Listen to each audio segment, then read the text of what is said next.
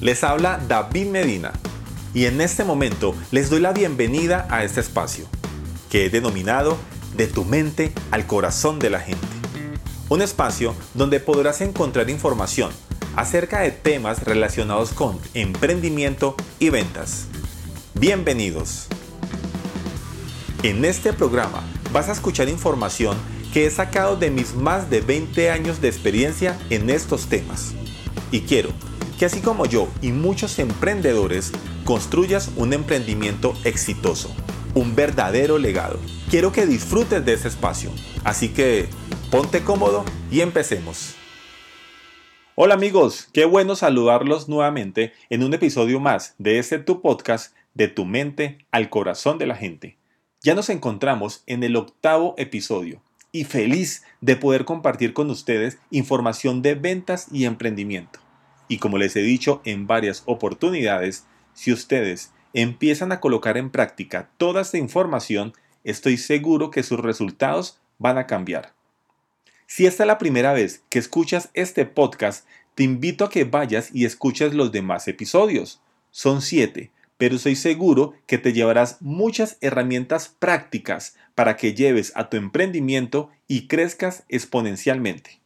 Vamos a iniciar con el tema del día de hoy, vamos a hablar del precio, la importancia del precio. O más bien lo voy a llamar la importancia del valor de tus productos o servicios que vendes. Últimamente, en estos tiempos, en tiempos de pandemia, he escuchado a muchas personas decir que la economía está mala y que por ende van a empezar a bajar los precios para vender más. Y acá te digo algo, eso es un grave error. La pandemia no hace que tú valgas menos, que tu producto valga menos o que tu servicio valga menos. Eso no funciona así. Si tú consideras que le tienes un precio justo a lo que vendes, entonces, ¿por qué te vas a bajar de precio? Si tu nicho de mercado no te está comprando porque eres muy costoso, entonces búscate otro nicho. Es así de sencillo.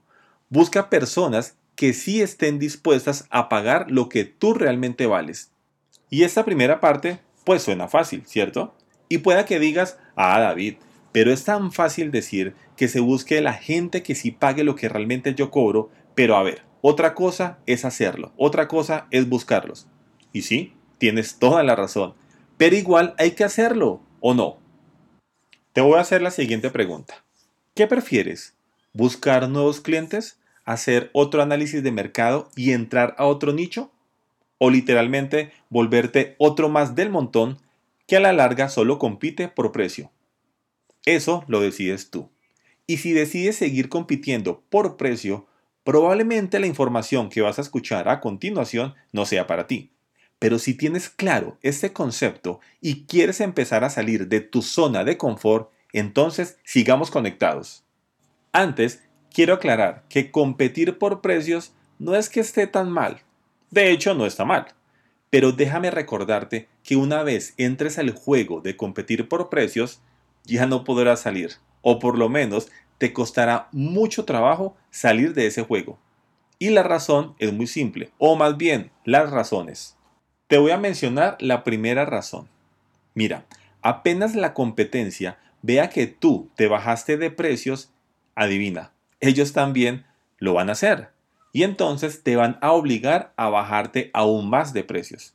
Y cuando tú te bajes más, pues adivina, ellos se siguen bajando. Y en consecuencia, tú también lo tendrás que hacer.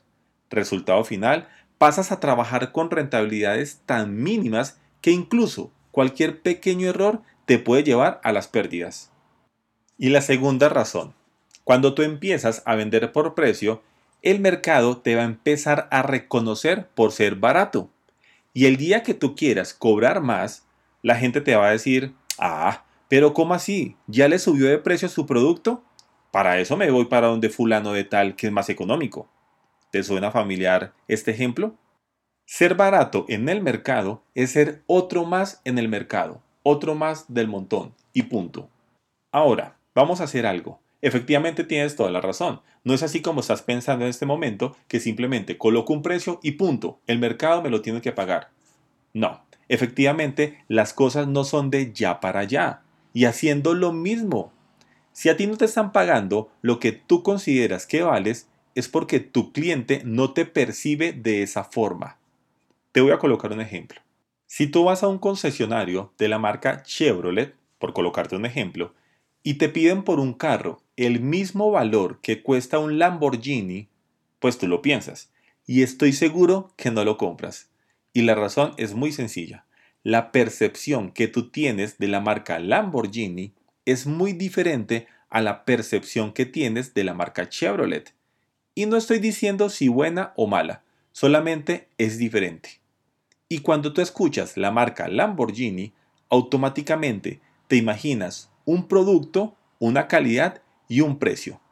Y cuando escuchas la marca Chevrolet, automáticamente te imaginas otro tipo de producto, otro tipo de calidad y efectivamente otro precio.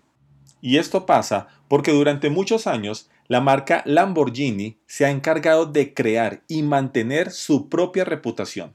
Y hacen todo lo posible para que su vehículo cueste el valor que tiene con la calidad de sus llantas, con su tecnología de punta, con su nivel de seguridad, en fin, las personas saben que están pagando por algo mejor.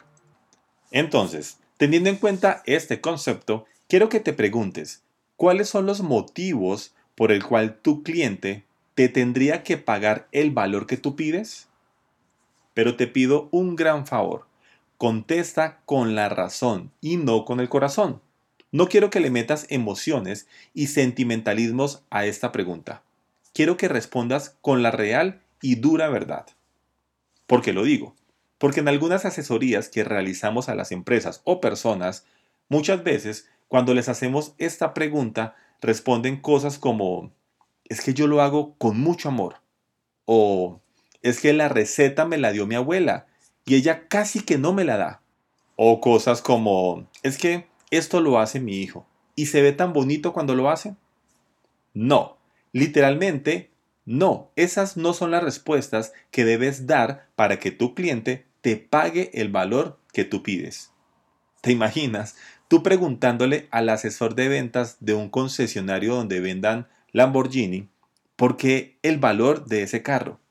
Y él te salga con que es que la marca es muy bonita, o es que el carro lo fabrican con mucho amor y con mucho cuidado, o cosas así por el estilo, mira, te aseguro que sales espantado. Entonces, quiero que te preguntes esto con los pies en la tierra y pensando como empresario. Si tú pides 20 mil dólares por tu producto, es necesario que sepas que tu producto debe valer cada centavo de esos 20 mil dólares. Y para esto tienes que tener claro muchos conceptos como la calidad del producto, la garantía, el soporte, la tecnología, el prestigio, muchos aspectos que debes de tener en cuenta para poder cobrar lo que tú quieres cobrar. O si no, serás uno más del montón. Así que nuevamente quiero que sepas que el mercado te va a pagar el valor que percibe de ti, de tu producto o de tu servicio. Y si por casualidad no te están percibiendo con el mismo valor que tú crees tener, entonces quizás es porque no te estás mostrando como deberías mostrarte. No estás mostrando la calidad de lo que eres, de lo que vendes, pero sobre todo no le estás aportando valor a las personas para que te perciban como tú quieres que te perciban. Acá te voy a colocar un ejemplo relacionado a temas de coaching. Vamos a suponer que decides asistir a un seminario de crecimiento personal. Así que empiezas a buscar sobre estos seminarios y te aseguro que vas a encontrar una buena cantidad de ofertas. Y dentro de estas ofertas también estoy seguro que vas a encontrar una del coach motivacional número uno del mundo, el señor Anthony Robbins. Si conoces de coaching, sabes de la gran reputación a nivel mundial que tiene este personaje. Ahora bien, como ya sabes quién es él, te podrás imaginar el valor que debes de pagar para asistir a un seminario de Anthony Robbins. Vámonos a otro ejemplo.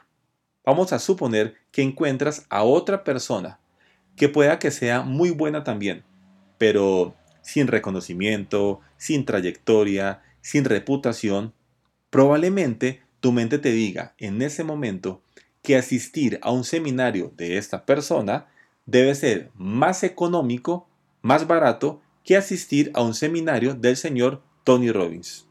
Así que tampoco se trata de cobrar por cobrar.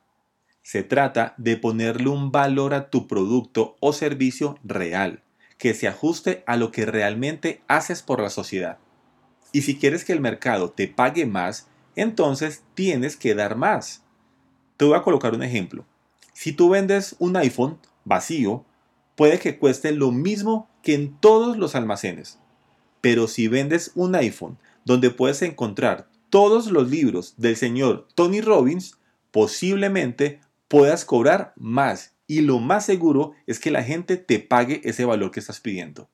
Porque justamente estás entregando más. Así que ten en cuenta que tu valor está 100% relacionado a tu oferta de valor y a la percepción que tienen los clientes de ti, que va ligado a lo que tú haces por ellos. Muy bien, y así terminamos un episodio más de este tu podcast de tu mente al corazón de la gente. Recuerda seguirme en mis redes sociales. Me consigues tanto en Facebook como en Instagram como arroba David Medina AM. Escucha muy bien, arroba David Medina AM. Y sobre todo, recuerda recomendar y enviar este podcast a todas las personas que tú consideres que necesitan escuchar esta información. Un abrazo desde el corazón a todos ustedes y espero que todo marche súper bien. Nos escuchamos en otra oportunidad. Chao, chao.